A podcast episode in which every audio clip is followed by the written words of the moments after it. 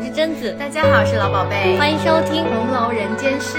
今天想来聊一个我们全新的观察，这个观察呢，其实是脱胎于我们之前的一个系列，叫做《大观园里的劳动者》。就是我们发现，在大观园里的一个角落，这个地方呢，它一直在那里，但是每个人经过它的时候，看到的东西、经历的世界都完全不一样。我们越聊越觉得它还挺神奇的，今天就想来把它展开聊聊。对我们之前做的大观园里的劳动者呢，我们已经做成 banner，在我们的主页就可以点击哦。如果你对这一整个系列有兴趣的话，可以点击 banner，然后里里面会有我们五期的内容，欢迎收听，欢迎收听。然后拉回来今天的主题，这个地方呢就是角门。因为《红楼梦》里的门很多，不同的人打开门的时刻、动作后面都可以蔓延出不同的故事，就是它很有一种场景感。它立在那边，然后随着季节不断的变化，太阳东升西落，人来人往，它就矗立在那边，见证了很多人情世故、世事沧桑。带着这种电影场景感呢，我就发现，其实人们在评价《红楼梦》的时候，总会说人情练达即文章嘛。那《红楼梦》里面又写了许许多多关于人情人世间的故事，电影场景感就能够很好的把这些人情世故特别的具象化了。而这个角门又是整个在建筑中连接通达最重要的一部分。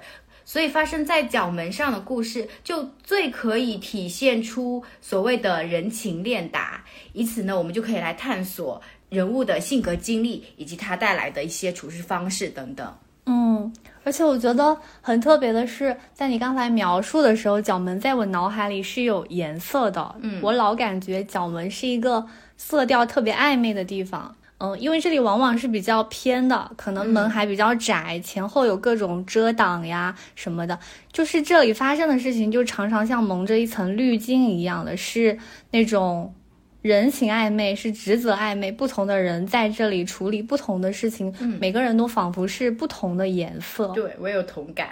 那我们要怎么来讲这个角门的故事呢？在整个故事里呢，人们进出角门总是在那一瞬间，角门上人员往来进进出出。为了能够更好的展现这个角门上的一瞬间，我们就把角门上经过的人分为了公子小姐，还有婆子丫鬟。我觉得这样子更能够清晰的展现出不同的人在这个角门上发生的不同的故事，以及他们不同的心思和这里面复杂曲折的关系。嗯。希望这期节目结束的时候，我们有串联成，就像你刚刚说的，角门像是一个很有电影感的地方。嗯，每个人都是一出小小的电影。嗯。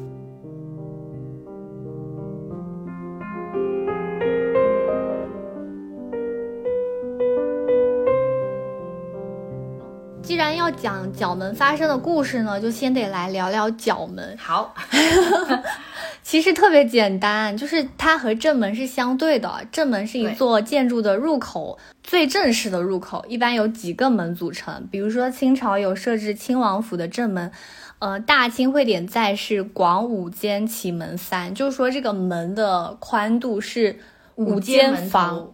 对，五间房，嗯，五间房的那个宽度，嗯，就像红楼里黛玉见宁荣二府都是三间兽头大门，就是宁荣二府的门呢，就是三间那么大。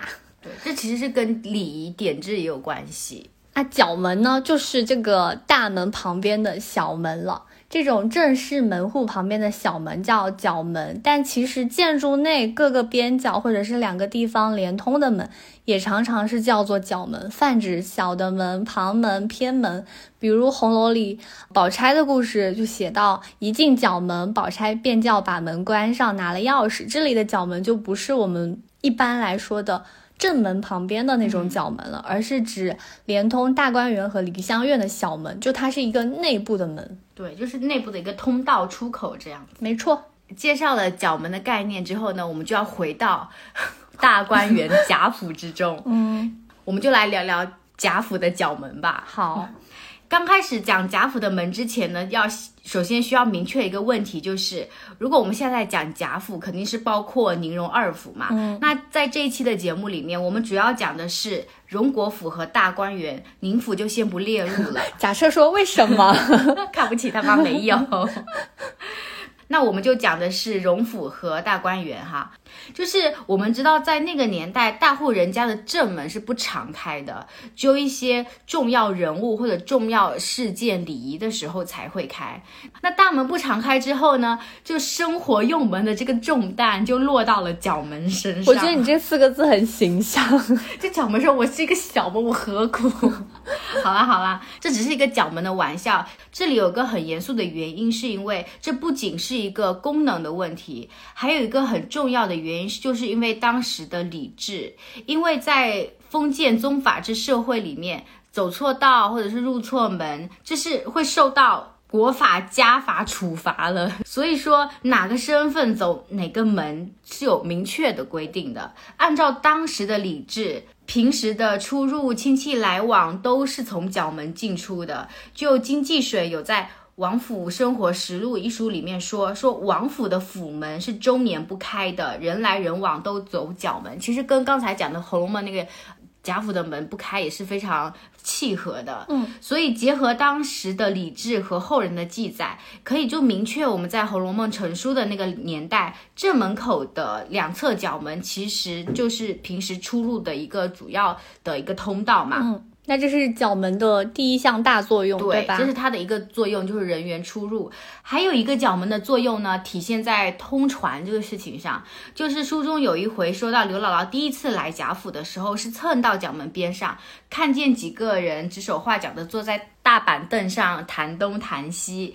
后来他们明确给刘姥姥信息，告知周瑞去了南边，要去后门上找周瑞家的，就可以知道角门上也常常备一些小厮，就是坐在那儿的人嘛。里头有什么事情要跟外头沟通啊，买东西啊，或者去别府传话，或者要叫外头车马等等，这种事情也是发生在角门的。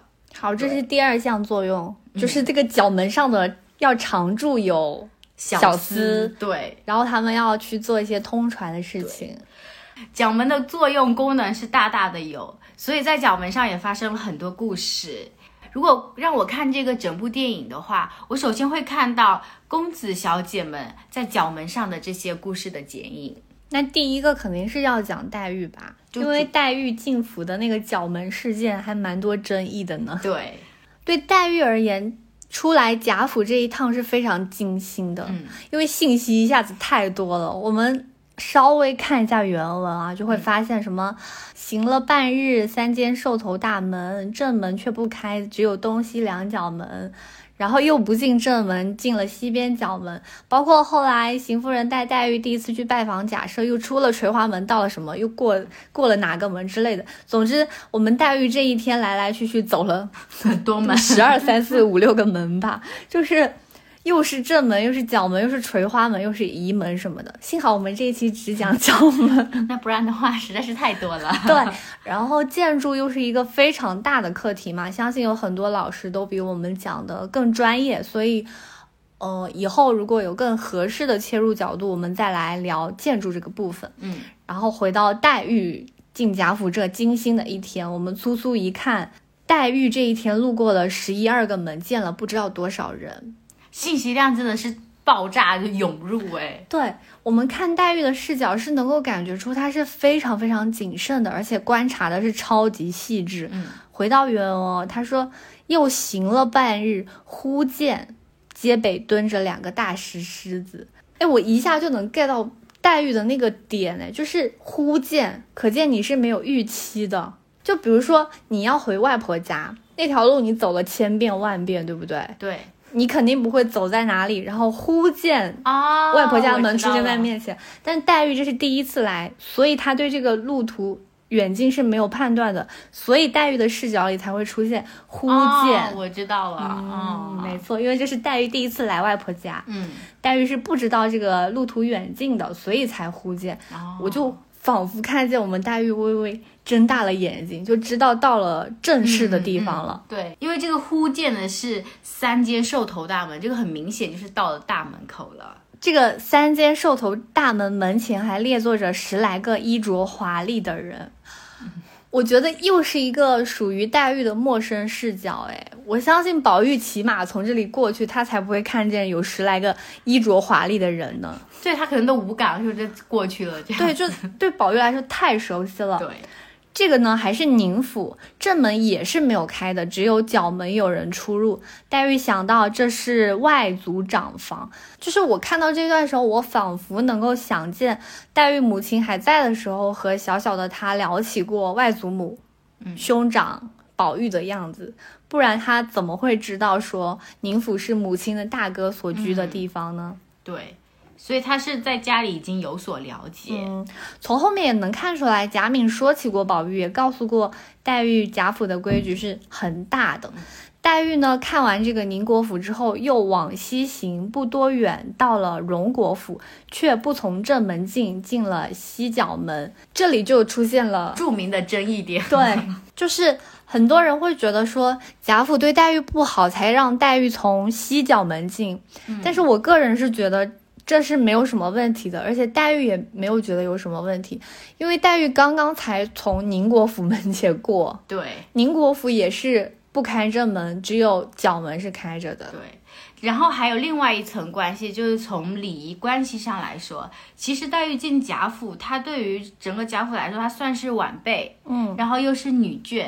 结合正门的功用是，呃，需要有重大的人物、重大的事件，它才会开。所以讲一个比较残酷的话，就是其实黛玉在当时的礼仪关系上来说，她是没有资格走正门的。你也太残酷了吧！当时那个、那个、那个此情此景，好不好？嗯，好。我觉得黛玉跟你的想法是一致的，就是从礼仪上来说。门和礼仪本来就是高度挂钩的嘛，在封建社会，王府大门的间数啊，它的门钉啊，甚至是用的什么颜色的瓦啊，用琉璃的还是用贝母的瓦，就是都是按规制而设的。对，比如说宁荣二府是三间大门，但是大观园是五间大门嘛。对，就是这个这个间是形容那个大门由几扇门组成，这么粗浅的理解吧。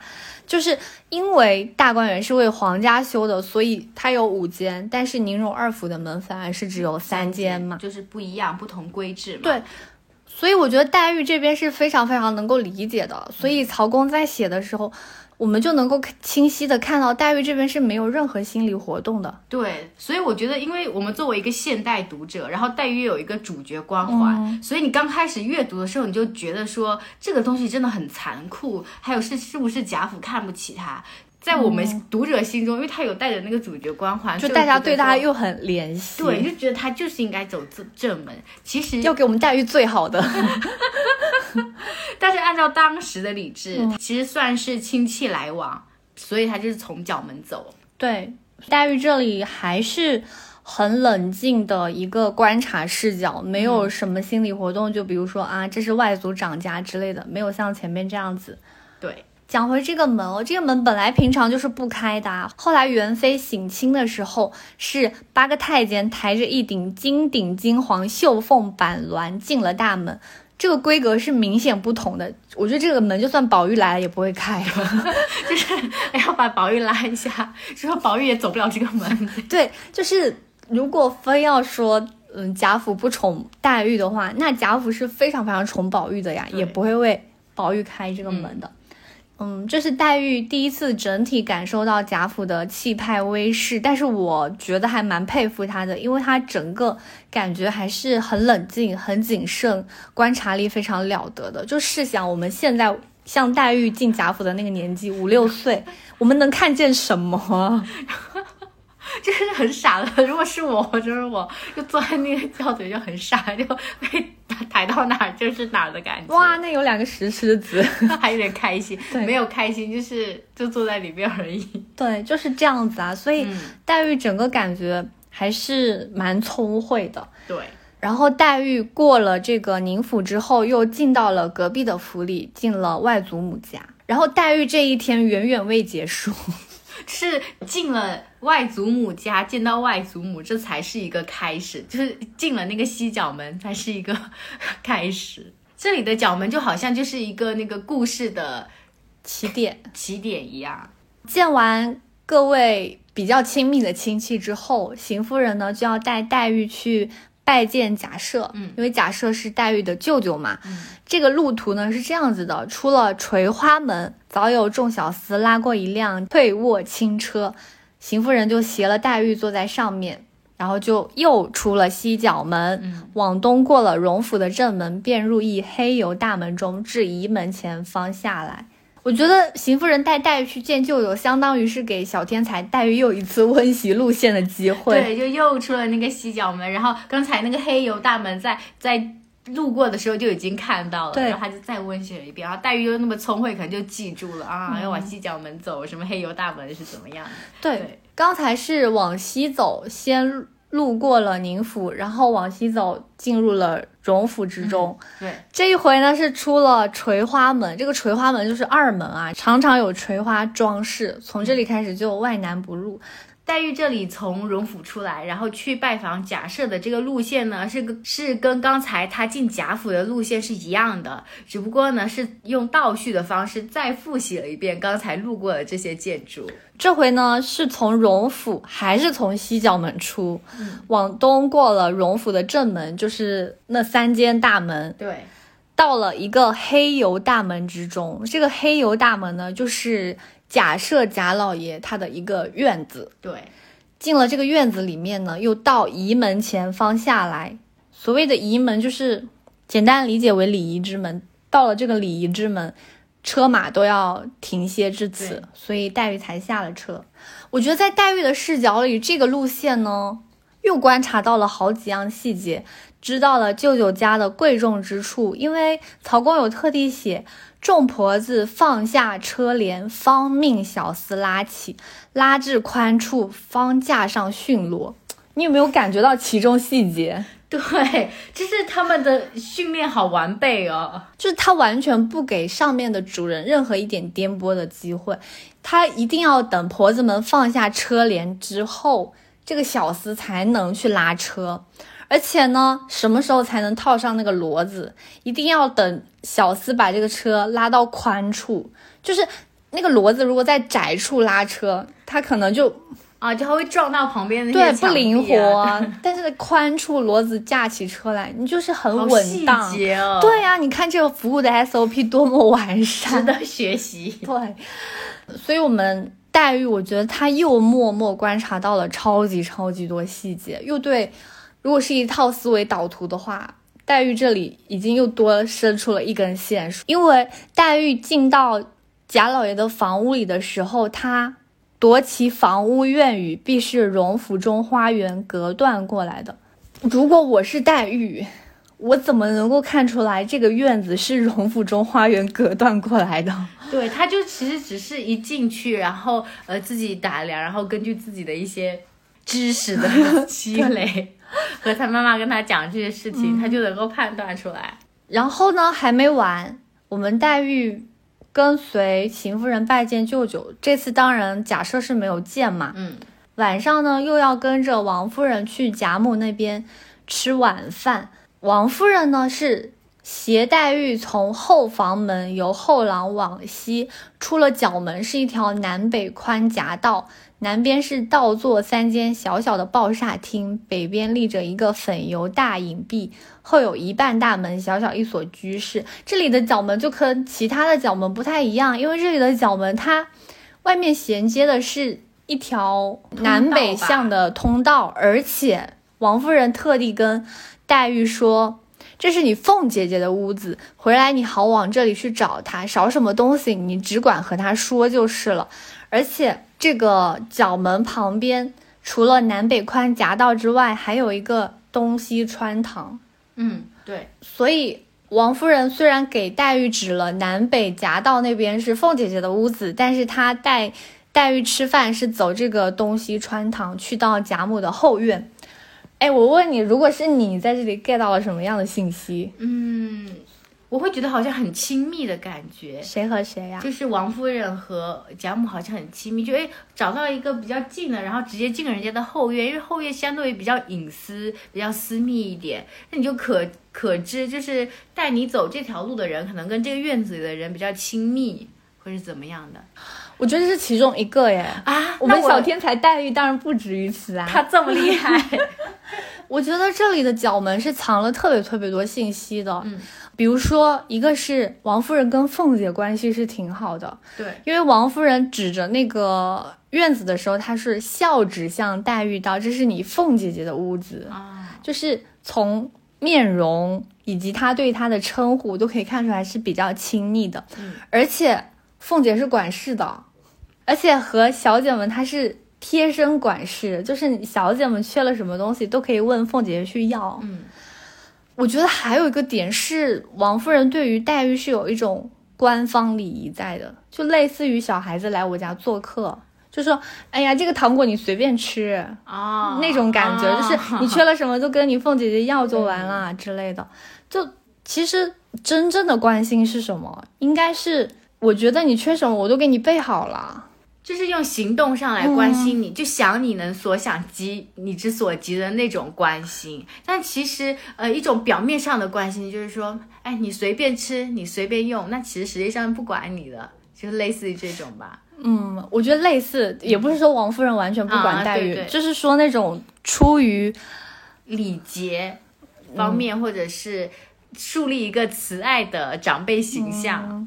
我觉得黛玉这几个点都有 get 到，哎，至少是礼让和亲切。啊、我好像有一种感觉嗯了，就是说，因为黛玉她第一次进来贾府，她作为一个客人，她其实是一个第三者的视角去观察他这些大人的关系的。但是由于他是个客人，所以像王夫人在他面前不可能去展示我跟这个大人呃关系好一点，我跟这个大人关系不好一点。没错，对，但是他必须都是要以一种礼仪的这种感觉来对待他，但是可以从他言语中，或者是他他带他走的哪个门看出来，他跟这个人好像关系再更好一点，更亲近一点的感觉。对，就是这个角门和建筑，它隐藏的是真正的人际关系、权力关系和权力结构。我觉得，嗯，因为这个东西它是，无法言说的。嗯，它就是又隐秘，但是又完全能够展现一些特点。就比如说，黛玉看到贾赦住在那个荣府花园隔过来的院子里，嗯她肯定对贾赦有一种自己的判断。对，这个舅舅为什么单独独住在一个隔出来的地方呢？对，然后为什么呃王夫人会说凤姐姐的屋子在这里，而且凤姐姐的屋子离老太太的屋子那么近？就这些建筑角门结构之间的权力关系，我觉得是不能隐藏的。所以我觉得黛玉是丁玲，就是他被介绍的时候，已经形成了人物之间某种微妙的一些初意象，或者人物关系之间里面这种权力上下位啊、那种感觉。，对。所以，我完全可以理解黛玉为什么不肯多走一步路，不肯多说一句话，因为这里有无数的权力结构、人情规矩。她虽然小，但是非常的聪慧。我觉得这一天下来，各种的人物、地点、礼仪，在大脑管理，就是已经成了一个非常完善的思维导图。在后面贾府的过程中，她那个思维导图只会不断的去完善。我觉得只是取决于黛玉愿不愿意去用它而已。对我这边也很特别赞同你刚才说的，就是很理解黛玉为什么不肯多走一步路，多不肯多说一句话。之前的理解会觉得说她好像是有点小家子气，嗯就是我不愿意让别人挑出我的错。但实际上黛玉很聪明，因为她 get 到了很多的信息，包括人际关系的信息之后，她万事是需要小心的，因为这样子可能会踏入某个这种人际关系的禁区。哦就会很谨慎，对，所以她就很谨慎。她的谨慎不是来源于他所谓的小家子气，而是他很聪明的观察到了一些信息。他这样子的谨慎是一个非常聪明的选择。对。哎，我觉得这一段曹公的用笔也非常的有意思，就大家仔细看就会发现，同样是角门哦，同样是大门和角门，换个人视角就会完全不一样。比如说刘姥姥也来过，嗯，刘姥姥也到了大门，姥姥看到的是来至荣府大门石狮子前，只见簇簇叫马，刘姥姥便不敢过去。然后蹭到了角门前，只见几个挺胸叠肚、指手画脚的人坐在大板凳上。就是看见了吗？黛玉看到的是三间大门，姥姥先看到的是石狮子。嗯，就因为对姥姥来说，大门的规制她不一定清楚，谁知道你这三间大门、五间大门？对，但是石狮子非常的显眼，就能够感觉出贾府的贵重。嗯，然后黛玉看到的是十来个人，衣服非常的华丽，但姥姥看到的是几个挺胸叠肚、指手画脚的人。嗯因为黛玉来外祖家做客，看到的是贾府的威势，让自己不要去行差踏错。对，而姥姥这次来贾府是有求于人嘛，嗯所以她看到的就是一双富贵眼的贾府工作人员。对啊，这这种感觉就好像是就是各花入各眼，嗯如果你要从什么角度看的话，你就会得到什么结果。对，所以曹公真的是一笔不虚。对啊，黛玉看到是礼仪规矩。刘姥姥看到的是金钱富贵，我觉得其实说实话没有什么高低，就是反映出嗯每个人不一样的境遇和性格。对你当时正在关注的是什么？你自己究竟想要做的是什么？对，黛玉在角门上的剪影，其实在整个《红楼梦》里面是一个非常重要的一个明信片，我感觉它可以算是一个代表事件了。那我们的另外一个宝钗呢，在角门上没有留下黛玉那么浓墨重重彩的一笔，但是我觉得她在角门上的事情呢，也特别能够体现宝钗这个人的性格、对做事方式。我觉得角门的故事太有意思。宝钗这个角门故事，大家应该都记忆蛮深刻的。就是有一段时间，大观园里出了很多各种盗窃案啊、嗯人员往来的事情，所以宝钗那边是一进角门，宝钗便命婆子将门锁上，把钥匙要了，自己拿着。宝玉就说：“哎呀，这一道门有什么关系呀？反正姐姐、妹妹、姨妈都要平常走来走去。”然后宝钗就说：“要小心一点，你看我最近小心，你们那边出的那些事情都没沾上我们的人呐、然后什么诸如此类的，他们就开始聊那些事件。对宝钗而言，角门是非常明显的一个权力开关和权责界限。嗯，我从宝钗关角门这个事情里面看到另外一个面相，不如我们都来分享一下。哦可以。那我先说我的好不好？嗯就是我看到这里，我想到的是，黛玉不是说过迎春嘛？她说二姐姐是虎狼屯于阶壁，上谈因果。嗯若是二姐姐是个男人，这一家上下若许人，又如何裁制他们？但就对宝钗来说啊，宝钗就是虎狼将生，永绝后患。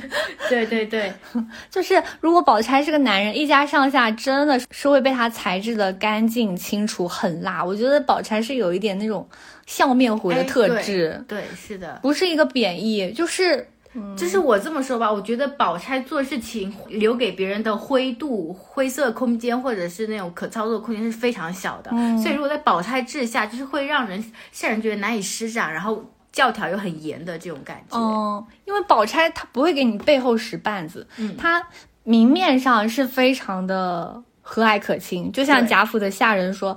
宝姑娘非常好呀，然后又对人很和善之类的，但是宝姐姐的心理程序是没有 bug 的，嗯。她对人好，但是如果遇到什么什么情况，她就会进入某某程序，就像你说的那个灰度空间特别小。嗯。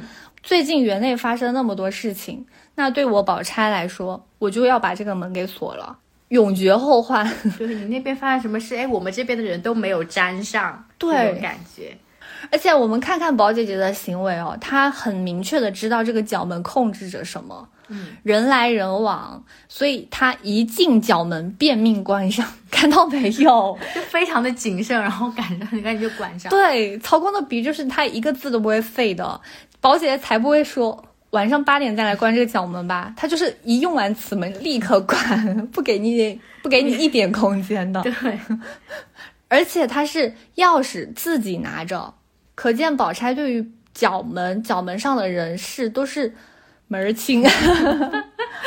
心虚的讲出了儿化音，哎，儿化应该有进步吧？门儿有清。有有有，他这个时候如果把钥匙交给婆子，其实是一种权力让渡嘛，不如自己管着。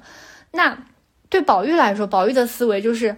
我的亲友们都要走这个门啊，所以很麻烦呀。你现在把门锁了，又要拿着钥匙。那宝钗的思维就是，宝玉是个笨蛋，就勉强教教他算了。对啊。哎，宝玉很多时候考虑问题都是一种人情，就是他其实都是好心，你知道吗？嗯他根本都没有想过这件事情会造成什么样的后果。用现代的话来说，宝玉做事的后果感非常的弱。那他活的不是蛮无挂碍的？那是因为他的身份在那里吗？就像是那个黛玉也有说啊，我有时候算算府里的钱，然后就觉得好像有点短了。对，宝玉说，反正也短不了我俩。为什么又骂上他了？快点讲回宝宝姐姐。好，然后宝姐姐这段话，我觉得是讲的有好几重妙，一个是。宝姐姐的耳目是非常明的，嗯，因为她很明确的知道宝玉那里是丢了东西的，连宝玉听了都说啊，原来姐姐也知道我们那边近日丢了东西。可是，宝钗还不止如此哦，她说你瞧瞧你们那边这几日七事八事，竟没有我们这边的人，嗯，我觉得这个点是一方面说明我这个门。关的有道理。第二个是，他说我们这边没出事，但是事实上，宝玉这个笨蛋只知道发生了两件事。因为宝钗骂他，因为宝钗后面自己有说啊，她说你只知道玫瑰露和茯苓霜两件，嗯，就是宝玉只知道发生这两件事情，但是宝钗这里知道了无数件。宝钗跟宝玉说，我们这边都没出事，那宝玉。他也只能信了，因为他就只知道这两件事情。对他只知道伏在那个上面两件事情，以至于在下面的事情他全然不知。而且宝钗还是有后招的。宝钗说：“若刀灯出来，不知道连累多少人。”就是说还有好些大事，现在都还没抖出来。那反正这个门我关了，钥匙我拿了，以后连累出来的人也应该不和我们这边相关了。嗯，他这句话其实还有一个事情，就是也是树立一个那种好人形象。虽然说他可能不是故意的要树立，就是比如说我现在跟你讲，哎呀，你这样子不知道会连累多少人，你其实心里。作为对方，你也会有个观感，就是说，哎，这个人他有在关心我，对，有在关心大家，会怕连累大家，这样子就觉得特别有理。对他是一个很有大局观的人，因为他不止告诉了宝玉嘛，还告诉了平儿，就像你刚刚说的，以防这个事情抖落出来，后面冤屈了人，你就说妙不妙？真的很妙。然后我是想补充的一点就是说。用现代的话来讲，宝钗做事情是一个非常有闭环的人。嗯，就是首先第一个，接刚才说的，他把这个事情告诉了平儿，以防后面冤枉人。他其实就把这个这环给闭上，这样子不管是怎么说，他其实已经把自己从这个事情里面摘干净了。第二个呢，就是刚才前面的有一点，他一进了这个角门就把门给关了，然后钥匙还自己拿着。其实在这里。他有两个处理方法，嗯，第一个就是他把角门上的门给关了，完了之后这个事情其实等于说做了一半，到时候如果出了事情，其实他也是有理由讲的，因为我已经把门关了。但是呢，他做事情特别完备，他还会有最后一步，就是把钥匙自己拿着。这个把钥匙拿着和他后面告诉平儿，以防后面冤屈人，这个思路都是一致的，就是体现他那个圆环的思路，特别。齐备的这个，宝姐是那种连招型的，是的，就是一招接一招，然后环环相扣的感觉。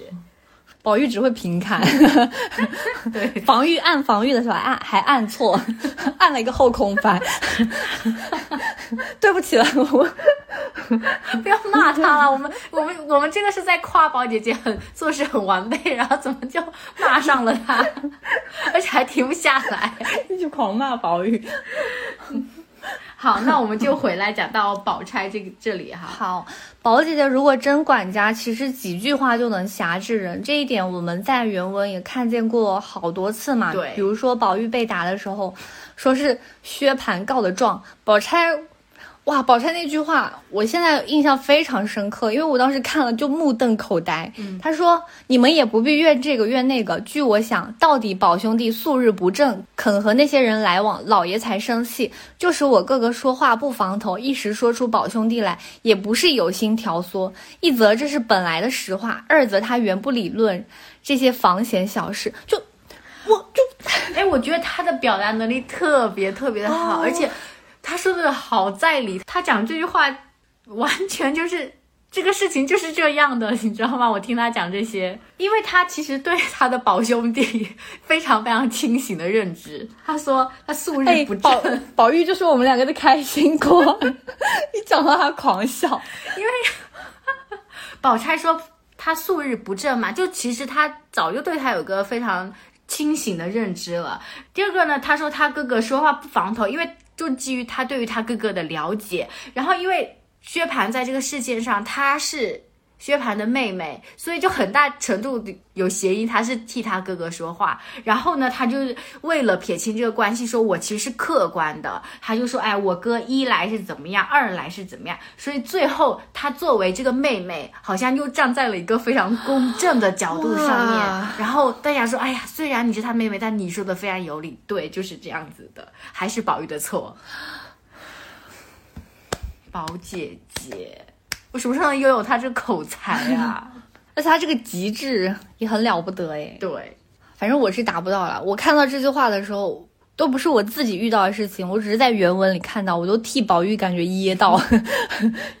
而且平常宝姐姐也跟宝玉挺好的，嗯，然后她今天就会说：“哎，我我看着宝兄弟素素日不正啊，什么之类。”就是要是宝玉听到这个事情，他应该会蛮伤心的。我觉得对啊，明明就是我现在被打了，很有嫌疑是你哥哥告状，现在反而要被说，那还不是因为你素日不正？是我们岔开太多了，一讲到宝钗跟宝玉有点过于嗨。嗯，这件事情宝钗还说宝玉让宝玉不要和别人讲，我们读者只能说很难讲啦。对。嗯，宝钗这里的锁门拿钥匙和后来她搬出大观园去，我觉得是一脉思想。嗯，如果权责不明，就是。很容易生事端。如果这把钥匙我宝钗都已经自己拿起来了，但是我都无法自证清白，那就搬走。所以后来湘云在中秋夜的时候感慨说：“宝姐姐搬出大观园是丢下了我们。”嗯，是我觉得是青春女儿讲的话了。因为宝钗搬走的时候，真正管家的人他都懂了宝钗要说的是什么意思。因为原文写李纨听说，只看着尤氏笑，尤氏也只看着李纨笑，一时尤氏。是灌木已毕，大家吃面茶。就是这两个管事的人清清楚楚知道宝钗是什么意思，他们就对视笑笑，就是心领神会。对啊，也不需要去多讲了。我觉得曹公这边写的太好了，他的这个结尾就好像是淡淡的就这样扫过去了，一切尽在不言中。对，妙妙妙。现在我们感觉出黛玉在角门是一个聪慧谨慎的形象，宝钗在角门是一个。冷静和很有大局观的形象，那还有一个人凤姐呢？我觉得凤姐在角门上的形象简直就是就是她这个人，只有 你讲什么呢？就是我觉得，呃，凤姐是那种个性鲜明的，她在角门上就是她那个个性鲜鲜明的那种凤辣子的感觉。对我觉得这个故事单拉出来看，就特别适合作为一个电影剧照来发表。这个故事算是凤姐的典型形象了。这个故事是这样子的：就有一年夏天，金钏儿头巾死了。哦，金钏，阿弥陀佛，安息金钏。什么？然后呢？王熙凤就跟王夫人那边去请示说，那金钏儿的这份工资何去何从？商量完了这件之后呢，领导王夫人就开始问起了贾母房中的月钱，什么宝玉房中的袭人，又跟他说，呃，他最近听到了风声，说丫头们月例少了是怎么回事？反正就类似就是领导问话。嗯，回完这些话之后呢，凤姐就到了门上。呲着那个角门的那个门槛子，挽起袖子骂了一些话，而且话骂他骂的这些话也挺难听的，什么猪油蒙了心啊，别做娘的春梦 这些。讲完这些，我都觉得那个我头脑中就是八七版邓婕老师，邓婕老师的那个气呼呼的形象就已经展现在我的面前了。呃，首先嘛，就回到在角门之前发生的事情，就在这里，我真的。我撇开说，我先要大赞凤姐一番呢。我要赞他的点，不是说他能够就是领导问什么他能答什么，就是对答如流这个事情，我觉得很基础，是不是？对，因为我觉得这个妙，它是妙在他很能知道讲话的那些分寸，而且能够从对方的话语中提取出一些信息，就嗖嗖嗖，他能提取出来。像刚才说的，宝钗是他能够把一环一环的扣上，然后凤姐的特点就是特别能提取信息。就比如说，当领导有说一些风言风语来质疑他工作的时候，他其实就能够准确的判断出这个信息是哪里来的，从而对症下药的回答。因为王夫人只是说，她说我前儿恍惚听见有人抱怨说短了一吊钱，这是什么缘故？他 讲话也怪有意思的，恍惚听到，那就没听到就算了，到底是听到没有听到？王夫人就这一句话，凤姐就说，忙笑道，就说领导这个风言风语，这个信息是从哪里来的？是谁吹了这个耳旁风？就她就能够对症下药的去回答。姨娘们的丫头呃的钱是因为呃外头商量的，说去少了五百钱，所以他们就呃短了一吊，两个丫鬟就等于说短了一吊钱。然后呢，王夫人听到凤姐的这一通解释之后呢，听说也就罢了。这里的凤姐提取信息的能力是在于，王夫人只是说了一件，说有人抱怨，她就能够非常对症下药的指出，哎，是谁在抱怨这个问题到底是发生在谁身上，她就能够根据这个信息去定位到姨娘们的丫头才会发生这个事情。于是她在回答的时候就直接说姨娘们的丫头，完了之后再讲述他们的原因。接着凤姐从王夫人处出来之后呢？我觉得换做是我，我就会非常的不爽，大为生气。就是突然被他一被领导一通盘问之后，还拿这些风言风语来质疑我，也不是风言风语吧？凤爷确实做这样的事啊。可是他不是他也解释好了吗？好啦，就于是呢，凤姐说的那些话，其实所以凤姐在这个事上面就。突然出现那个角门上的剧照了，对吧？他就呲着那个角门上的那个门槛子，挽起袖子骂了一些话。我觉得这个就非常生动的刻画，因为他从小自小就生做男孩养，性格那种大胆泼辣的那种感觉，就在角门上就呲着他大骂。因为凤姐其实说的那些话，她并不是说给在场的那些人听的，而是呢要让这些丫头婆子去嚼嚼舌根传话，传到那些姨娘们、丫头们的耳中。就别以为你们吹耳旁风，我不知道。你也有配有丫头这种，这是他在这里说话的目的。所以在这个角门上的王熙凤就会特别不一样了，你知道吗？哎，她又有权谋，但是权谋外面又包着一层粗俗的壳。对，她粗俗的壳是那个泼辣的话，是那个骂人的话，是好像在那里。好像是一种用真性情包裹出来的计谋，他实际上底下的思维是很缜密的，所以在这个角门上的凤姐就已经特别的立体了。就你能看到在角门上的凤姐，她是那种大胆泼辣、大骂脏话的，但是呢，在离开了这里之后，他好像又能在王夫人和贾母面前作为那种持家有方的大人。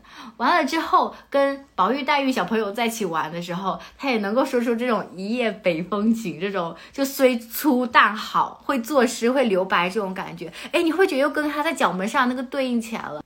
来喽来喽，既然宝钗、黛玉、凤姐这三位大主角吧都出场了，对，那我们也。一定要讲一讲宝玉，因为我们刚才确实一直在骂宝玉，我们其实还是蛮爱他的，但是内心是很爱他啦。所以先要讲讲他，讲讲他的好话也。对，宝玉的角门是完全不一样的角门。对，他的宝，他的角门的颜色是跟大家不一样的，是五彩缤纷的那个 角门。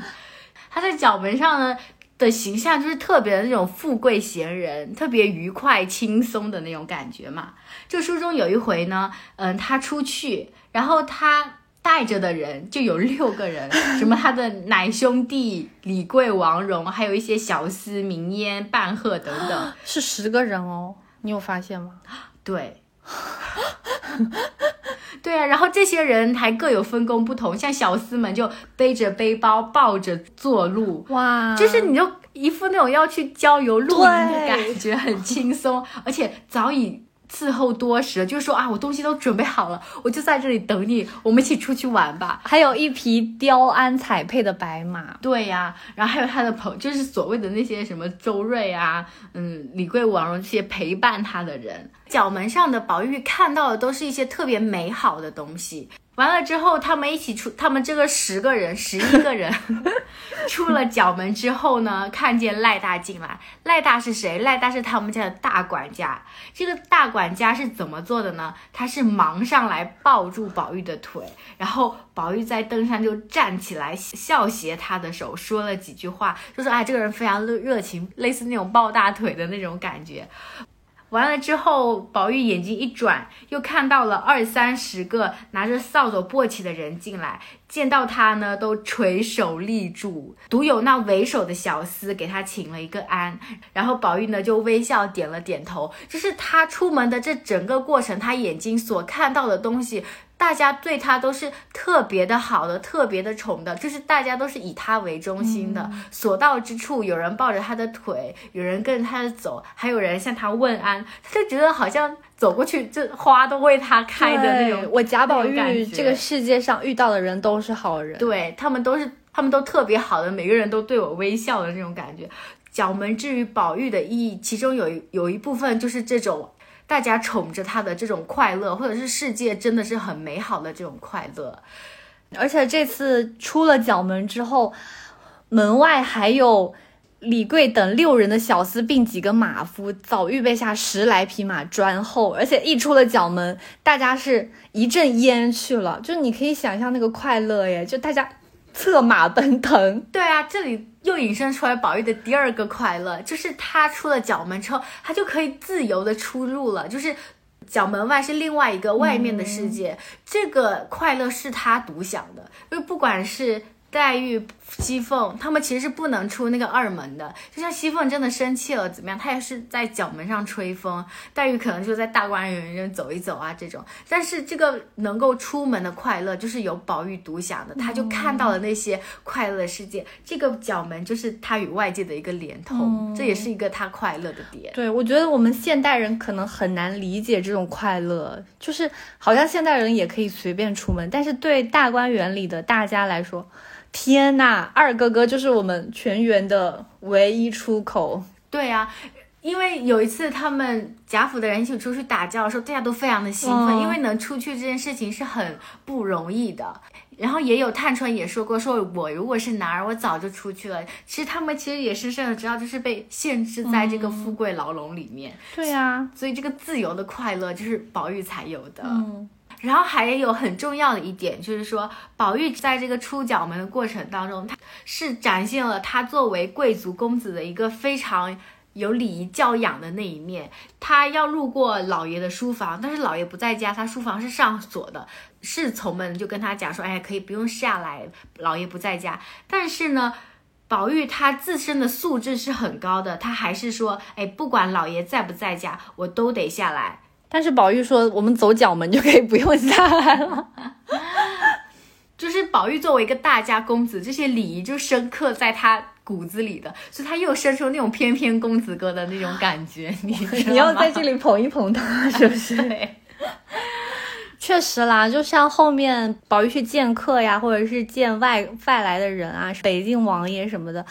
都是礼仪还蛮周到的，所以贾母会说，我们这种人家出来的孩子，不管平常是怎么娇惯他，如果出去不能好好的做好礼仪，都要打死。所以贾府的规矩大嘛，然后生出了这么一个翩翩公子贾宝玉。但是整体对宝玉而言，这个角门的色彩跟别人完全不一样哎。你看黛玉进贾府那个角门是非常谨慎的一个角门。宝钗的角门是一个思虑很周全的，其实是在类似在一个办事的过程当中，步步为营的那种角门。凤姐的角门呢，是暗藏着博弈、深似海、鸿门生活不易的那种角门。只有宝玉，他是快乐的角门，自由的角门，花团锦簇的角门。我怡红公子一生都很快乐的角门。对，聊完这些四大主角吧，算是。再来加一个小小的，就是在书中书中的某个角落会出现的两个一个一个人，那就是贾琴，就 类似跟冯子英他们排成一排，你要在那个贾什么贾什么里面才能找到这个人，这个人就是贾琴。其实他也有一个关于在角门上的一个小故事。贾琴的这个小故事呢，就是在跟《红楼梦》里面两个求职的故事是有关系的。一个求职的故事就是著名的那个贾云吗？对，贾云求职事件。但是有另外一个很重要的点，就是这两个求职的故事都离不开贾琏夫妇二人。你怎么感觉？哎呀，哎呀，怎么说？就是四褒四贬，不是？我觉得这两个人，哎，我就直接明贬吧。我觉得这两个，这这贾琏夫妇在这个求两件求职事故事当中，都是有点狼狈为奸的这种感觉。这个故事是这样的，就是贾琴的母亲去求凤姐，要求呢，可不可以在府里给贾琴求一个差事？贾琴是远房亲戚，对他，他是住在他们后街上面的同姓的亲戚。因为贾府人丁兴旺，其实早年间早就分分家单住了嘛。说来也奇怪，我歪出一句。就贾家这一派世家子弟，竟然没有一个成才的，都想说去靠着贾家哦，去去贾府里某一个事情贪一些他的钱。那话说回来，王熙凤答应贾琴母亲给他儿子谋职拿钱的时候，在这个事情的后续运转当中，凤姐又通过人群运作，先支了三个月的供给，让贾琴直接领到了两三百两的银子。这个就是一个在角门上发生的人情故事，提前透支一些银子，不按规矩办事。就是在这个角门上，贾琴她一切都来得很容易，因为这是她母亲帮她求来的，实际上她也没有特费什么功夫，所以她对于这些钱也是特别的，就是随意。嗯。有一个动作呢，他就随手捏了一块银子给别人吃茶了。就这么多的钱，他来的这么容易，所以他花出去也是非常的，就是不心疼。对，不心疼，漫不经心了。然后呢，他还雇了大轿驴，又雇了几辆车到荣国府前，把他的差事去真的去办了。他领了是什么差事呢？就是把那个元妃省亲的二十几、二十四个和尚沙弥带去运去铁槛寺，然后养在铁槛寺里。看来这么大排场的事情里面，竟然也滋生出了这个腐败。就是通过人情运作，提前拿到了这些钱。嗯，我觉得这个角门好像又仿佛屹立在那里，就看着贾府腐败从这个人情往来之中一点一点一点的滋生出来，竟是一点点的角落都不放过了，哪里都有。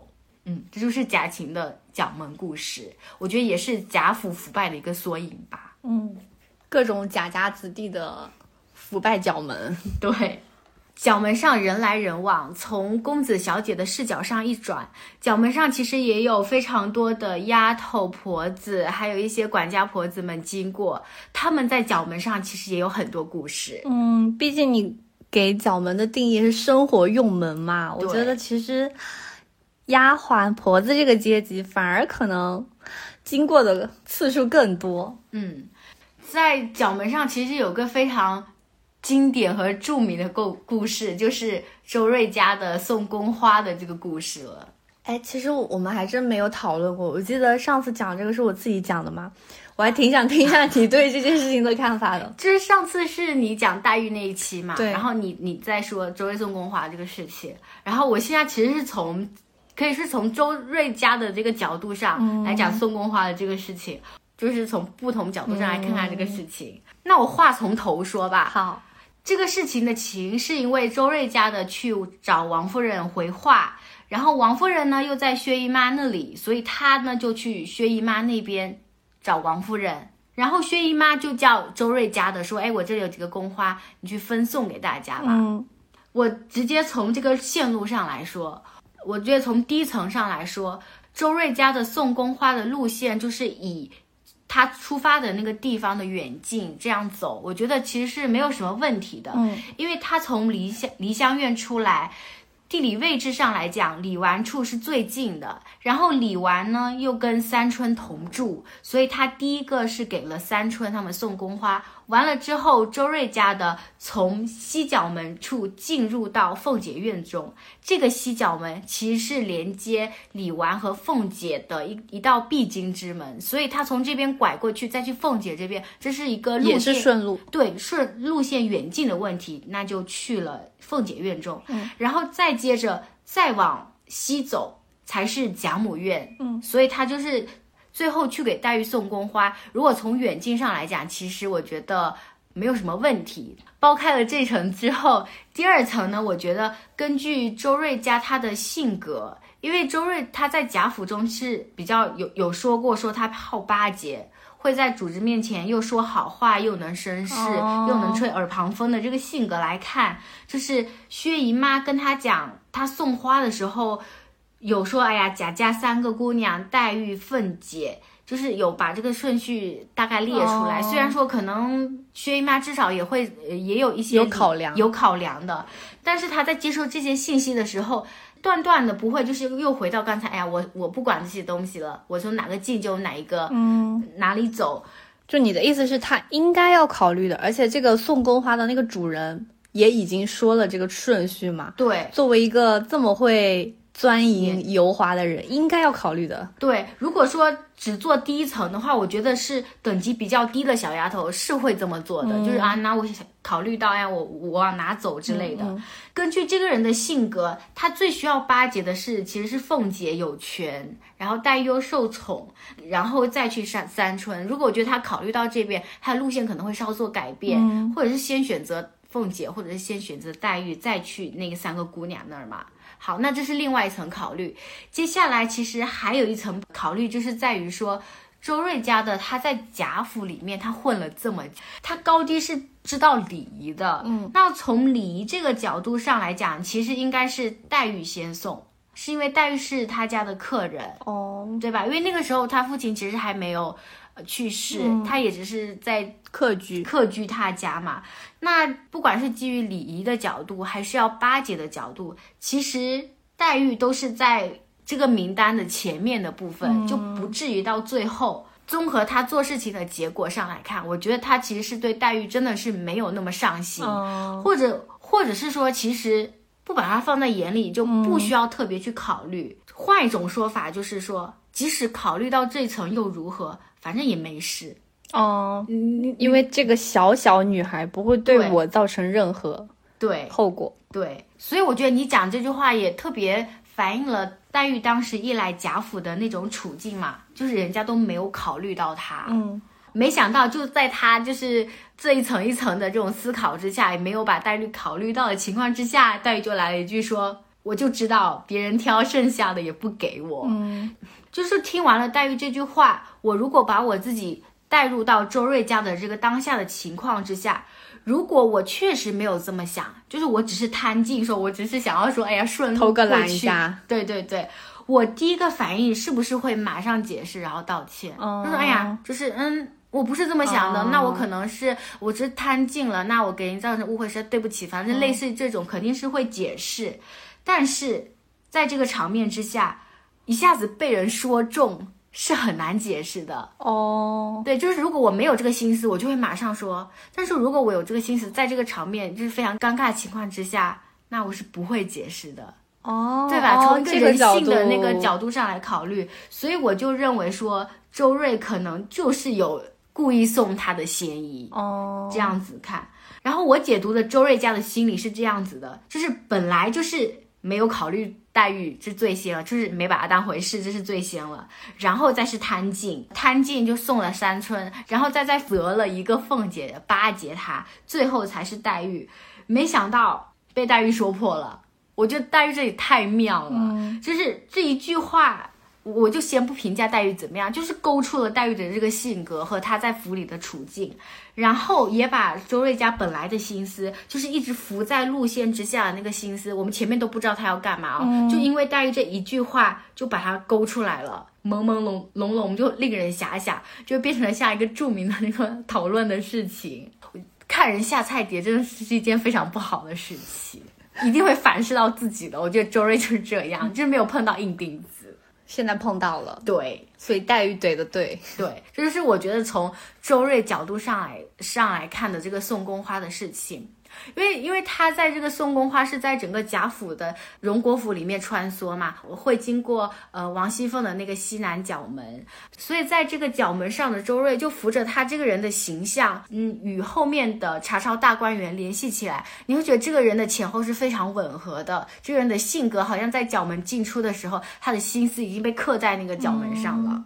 我第一次听你聊这个，哎，是吗？周瑞家的这个宫花事件，嗯，然后你是怎样感觉呢？我觉得还蛮奇妙的，因为你看到的点跟我的很不一样嘛，就是尤其是你中间讲的那个，你说当一个人被说中的时候，他就会当场卡住，不知道该如何回应他。就其实由此你可以反推出，那他确实是被说中了。对呀，因为你你你你是不是有平常生活中也是这种感觉？就别人或者误会你的时候，你会马上反驳，告诉他我的想法。嗯，但其实实际上，如果从这个心理的角度上来看，哦，不一样的。好，周瑞家的在角门上刻下的都是一些人情世故，都是他的一些心眼子、小心思。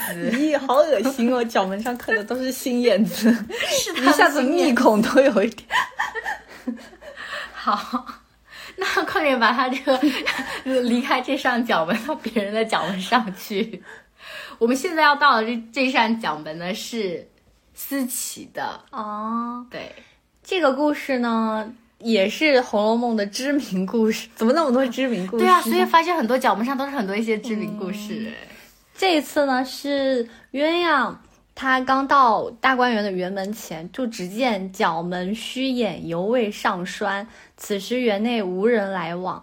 然后呢，鸳鸯就要去小解，就找了一个地方。刚转过时候，就听见一阵衣裳响，他就吓了一跳嘛。结果就趁月色看到一个穿红裙子的女孩子闪过去了。我天呐，这个画面感就已经出来了。然后这段故事我们都知道嘛，其实就是思琪和他的那个兄弟在那边行一些，嗯，我突然想到那个赤色鸳鸯肚兜，孙答应和那个狂徒的故事，我们思琪不是这样子的。就是思琪跟他的兄弟在那边有点相好相好的，嗯，然后，呃，鸳鸯就喊了嘛，因为他以为思琪在逗他开玩笑，结果真的被他喊出来两个人，鸳鸯也吓到了。对对对，然后就这么一个故事，如果切到一个我们今天一直说的这个角门的视角，我觉得这段故事显得特别的昏黄。暧昧惊险，但是又有一抹惊情的亮色啊！竟然有亮色，那抹红裙呐啊！赤色云，不能再讲了。曹公写的是角门虚掩，犹未上栓嘛。我记得有一位导演是说过。如果一个电影它的镜头给了开场的猎枪，那这个猎枪它后面一定要响，就是说你整个作品里你出现的东西一定不能是虚设的，嗯，不然这个镜头就废了。那这个虚掩的角门在曹公的故事里面也是响了，嗯，这个时候他还是虚掩着，已经颇有一种故事韵味了。我觉得是。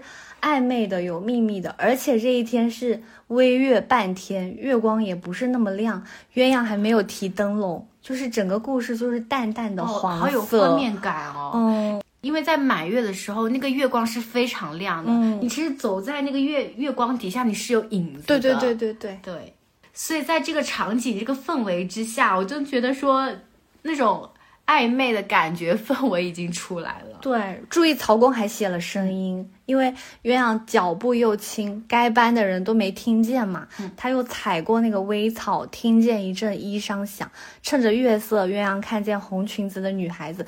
这一段简直就是五感俱全，那个又有体感，然后又有声音，然后眼睛又能看得到东西。对，就甚至能听到鸳鸯有点吓了一跳。嗯。我看到这里的时候，我就想起张爱玲在《第一炉香》里，她写姑妈的出场嘛，写的是汽车门开了，嗯，一个娇小个子的西装少妇跨出车来，一身黑，黑草帽檐上垂下绿色的面网。面网上扣着一个指甲大小的绿宝石蜘蛛，在日光中闪闪烁烁，正爬在他的腮帮子上，一亮一暗。亮的时候像一颗欲坠未坠的泪珠，暗的时候便像一粒青痣。我觉得这一段描写哦，我看的时候就立刻想起姑妈那个阴鸷的，有点隐在暗处，就像蜘蛛在伏击猎物的那种眼神。对对，而且他那个。绿宝石蜘蛛又在日光中闪闪烁烁，亮的时候像一颗泪珠，那种有一点微微娇艳的那种少妇感，因为我觉得用泪珠的话，好像又藏着一些那种悲伤的底色。对，就是很如此复杂的一个情境。对那我们回到园内，暧昧的灯与月之下，红裙子的女孩从山石间掠过。我觉得这不是爱情，就是女鬼，好可怕！真的啦，你就说是不是？对，思琪就和他的姑舅兄弟求情嘛，就正在鸳鸯表示我一定不会告诉别人的当口，角门上来人了。嗯，我觉得曹公真的很会好写，惊险哦！这还对，就那种故事啊，穿到那种紧张时刻。角门上就来了一个人，他说、金姑娘出去了，角门上锁吧。鸳鸯就赶赶忙说：“我还在这里，然后等等我，我要去了。然后就扭头就走掉了嘛。这里不得不提一下，该班是什么意思？该班是值夜班、值班的人。没错，这是我们在大观园里的劳动者系列有反复讲到的。嗯角门是要有人值班的，然后值班文里是叫做该班。嗯嗯，那这个时候读者如果是思琪，我觉得心都吊起来了。吓死了。对，因为这个时候被鸳鸯姐姐看到了我和我的兄弟正在有点嗯对对对暧昧之情，然后姐姐虽然答应了说我绝对不会告诉别人，但是我还没来得及继续追问啊，姐姐就走了。然后姐姐是正经答应我吗？她真的会保证不说出我的话。在鸳鸯的视角看来，这就已经悬住了。对，就是跟那个悬在头顶的头顶达摩克里斯之剑。就肯定是一桩心病啊。但是曹公就让开头的那个枪响了，因为这个时候虚掩的角门就关上了，门上栓了，鸳鸯出去了。思琪只得松手让他去了。我觉得这要是湖南台，就是这一集结尾就到这里。然后下期预告也预告的朦朦胧胧的这一种。对，大家有没有觉得这里的角门，就鸳鸯和思琪世界的角门，又是一个浑然不同的角门了？它跟我们前面讲的所有故事的角门都不一样。哎，这好像有一点惊悚的感觉。对就是因为这个故事，我觉得氛围感是特别的强的，不像前面的故事有很多言语或者动作串联而成。它其实更这个故事里面更多的是来自于整个情绪的环境的渲染。对，尤其是曹公断的那一下，断的很妙啊。这里的光影就是半明半昧，角门后的甬路、微草、山石、大桂树，所有的景致就在我们之前的角门故事里其实都没有讲过嘛。对，那个时候好像角门都是人和人之间的，这里就很像一个电影画面的感觉，嗯界限不是非常明朗了，至少和宝黛钗的门是绝对不一样的。对。我觉得角门的故事好有趣呀、你如果从角门的角度上来出发的话，好像是看到不一样的人有不一样的颜色。对，就像我们国家有很多那种跟地点有关的剧嘛，就比如说北京胡同、那个剧，它老是有高大的树、高蓝的天，嗯但是镜头一到上海的话，上海的弄堂是狭长的，周围有很多的商铺，四处的电线跟那种晾衣绳，的那种，对，然后可能会有雨。走的人，那贾府的角门呢，就是总有出出入入的人，可能有提着灯的，有运送货物的，有像刘姥姥一样过来说，呃，可不可以办点事的，也有像黛玉一样坐着轿子路过，看到那个石狮子的。我觉得这里就特别特别的有很多很多故事，有穿堂的风和各种话里有话的言语。我们今天聊角门的故事，一开始呢，本来是想以一种一帧一帧画面或者剧照的感觉来呈现出这一个个角门的故事，但是聊到了后面，就发现它其实还是一个非常动态的画面，它的感情、表情还有整个环境都会从照片里面流到你的心里的感觉。这些人物都通过那个被留下来的瞬间和实况图，把性格更剪得更鲜明了。对，然后，如果你喜欢今天的节目的话，欢迎评论跟我们交流。沟通分享。嗯，那今天的节目就到这里了，谢谢你的收听，下期见，拜拜，拜拜。